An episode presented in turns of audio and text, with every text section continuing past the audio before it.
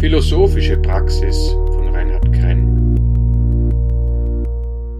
Philosophischer Spaziergang im Juni 2023.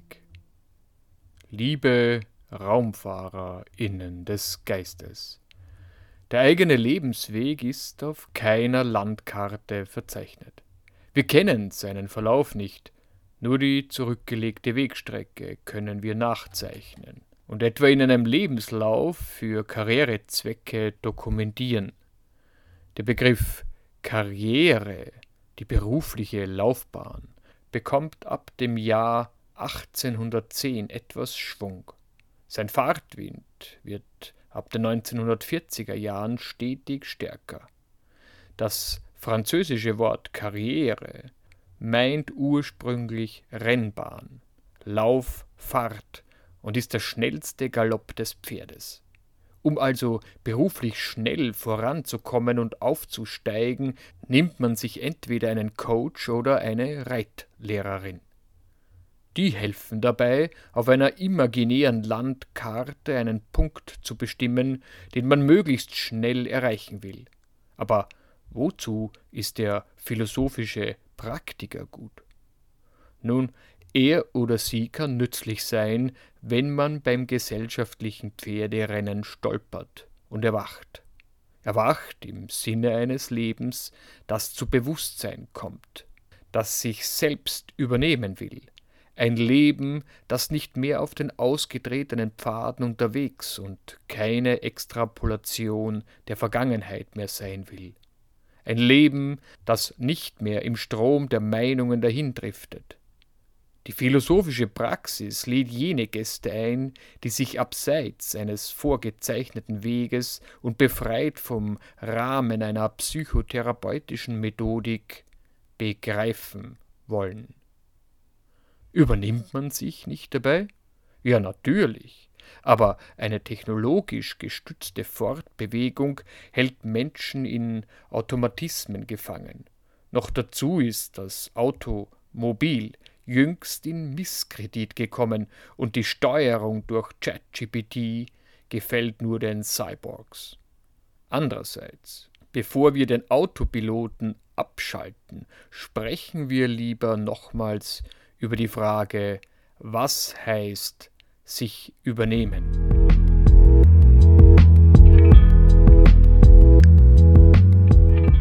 Protokoll des philosophischen Spaziergangs im Juni 2023 zum Thema Was heißt sich übernehmen?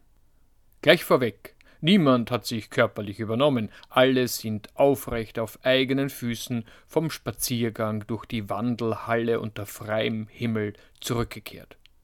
Das heißt freilich nicht, dass wir das Unmögliche möglich gemacht haben und etwa durch die Zeit geschritten sind, aber dabei unverändert geblieben wären. Der philosophische Spaziergang hat Fußspuren hinterlassen, vielleicht auch in Form eines Muskelkaters fleischlicher, emotionaler oder geistiger Art. Ausgeschlossen ist jedenfalls, dass uns eine Reise durch das Leben nicht verwandelt, egal wohin sie führt, gleichgültig ob bewusst oder unbewusst. Das Leben und der Gestaltwandel sind synonym. Bei unserer kleinen sonntäglichen Safari waren wir auf der Jagd nach dem Für und Wider, wenn man gedenkt, die Reise durch das Leben im klaren Licht des Bewusstseins zu unternehmen. Erzählt wurde eine Geschichte über Widerfahrnisse in der Rolle eines Leihopas. Der Erzähler hatte das Glück, auf die Existenz dieses modernen Rollenangebots durch das Beispiel seiner Frau und ihren Erfahrungen als Leihoma hingewiesen zu werden. Er wurde also nicht plötzlich auf die Bühne gestellt, sondern hatte Gelegenheiten, sich das erst einmal relativ distanziert vom Zuschauerraum aus anzusehen. So eine Perspektive besteht nicht am Beginn unseres Lebens.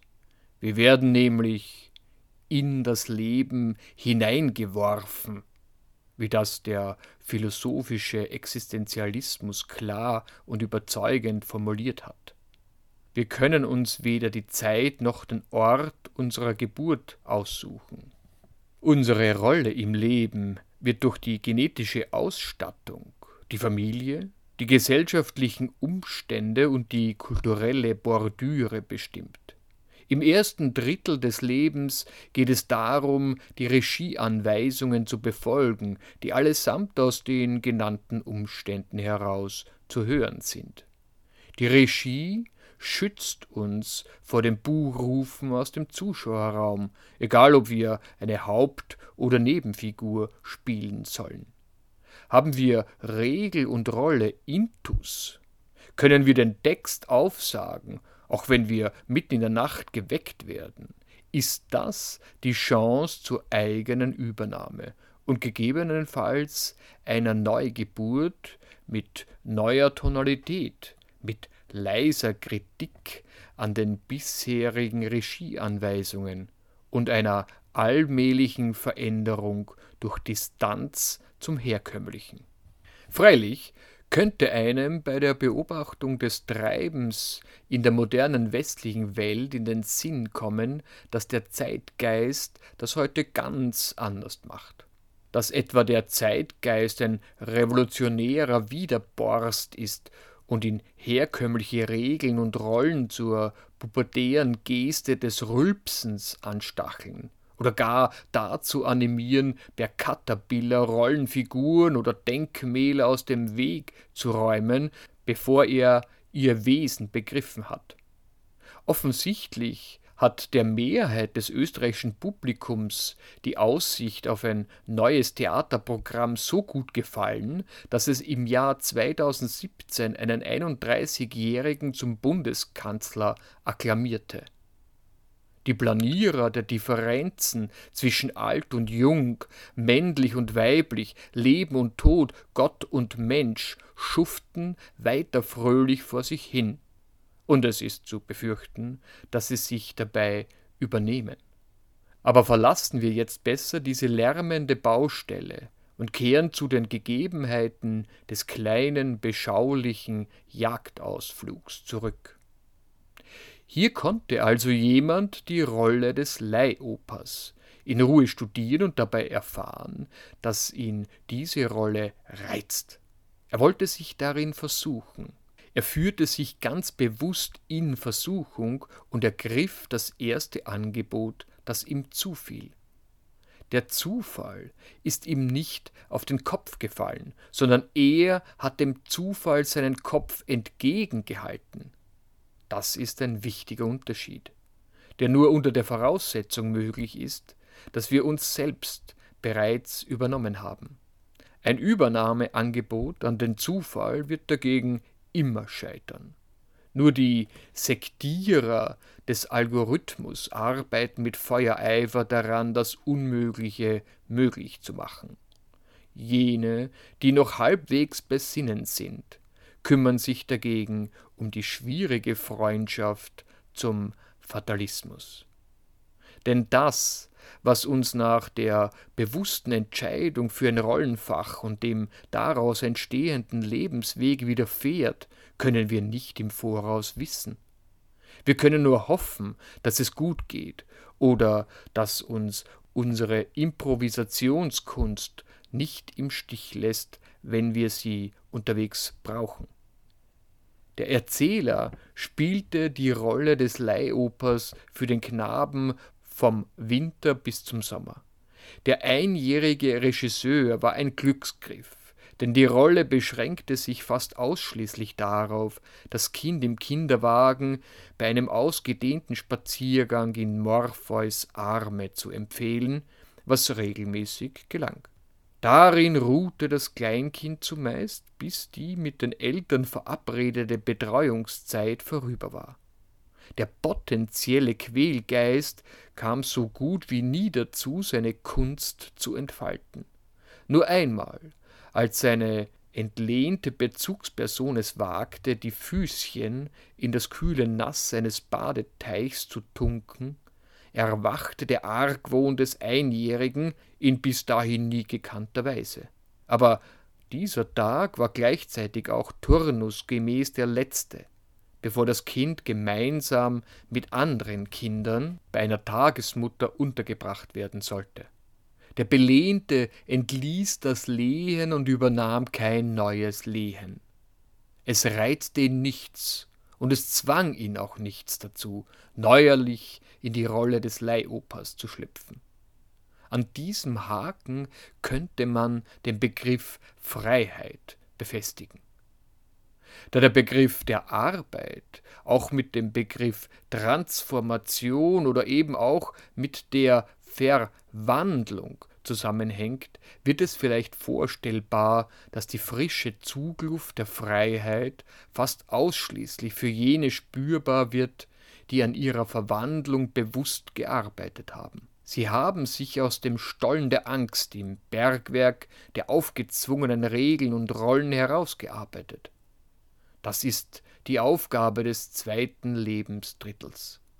Es ist vielleicht erwähnenswert, dass diese Zugluft im dritten Drittel des Lebens keine rheumatischen Beschwerden verursacht und dass man mit dieser Plackerei einer echten Freundschaft mit einem beinahe schwerelosen Fatalismus näher rücken kann. Natürlich ist auch ein unbewusster automatischer Vortrieb im Stollen möglich. Aber dann muss man es auch dem Zufall überlassen und hoffen, dass er in die richtige Richtung zur Frischluft der Freiheit führt. Bei einem derartig passiven Engagement wird jedoch aus dem Fatalismus kein Freund, sondern ein Gebieter, der den Menschen abrupt zum Knecht verdrießlicher Umstände machen kann. RaumfahrerInnen des Geistes, die immer mehr Bewusstseinsraum erforschen wollen, schürfen mit ihren Expeditionen Zeit und keine Bitcoins. Wobei, so streng lässt sich das seit dem Jahr 1748 gar nicht mehr trennen.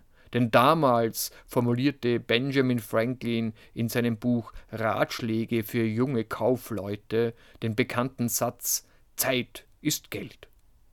Wie ist das im Zusammenhang mit unserer Fragestellung, was heißt, sich übernehmen, zu interpretieren? Auch hierzu lieferte der Erzähler der Leihopergeschichte, allerdings später während des letzten Drittels unseres Spaziergangs, eine passende Metapher. Anscheinend ist dieser Jüngling der erstmals am philosophischen Spaziergang teilnahm, ein echter Glücksfall für den Protokollanten.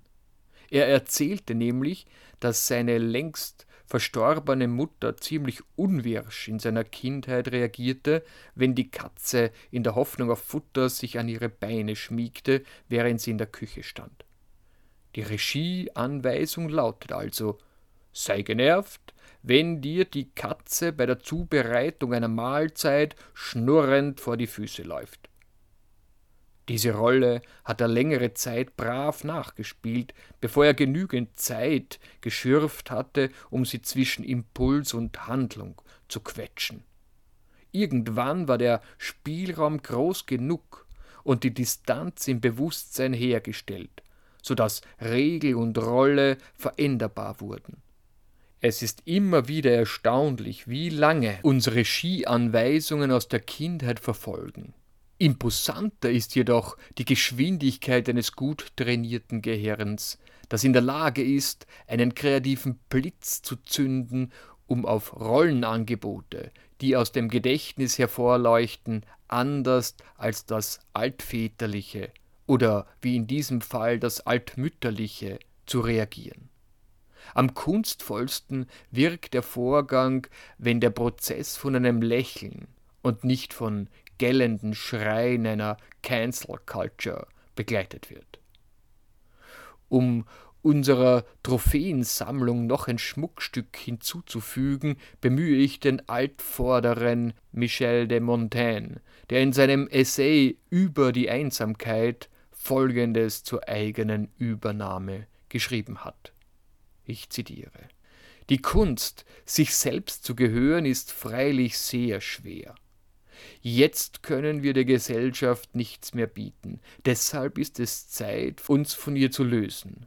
Denn wer nichts mehr zu geben hat, der soll zu stolz sein, um etwas zu borgen.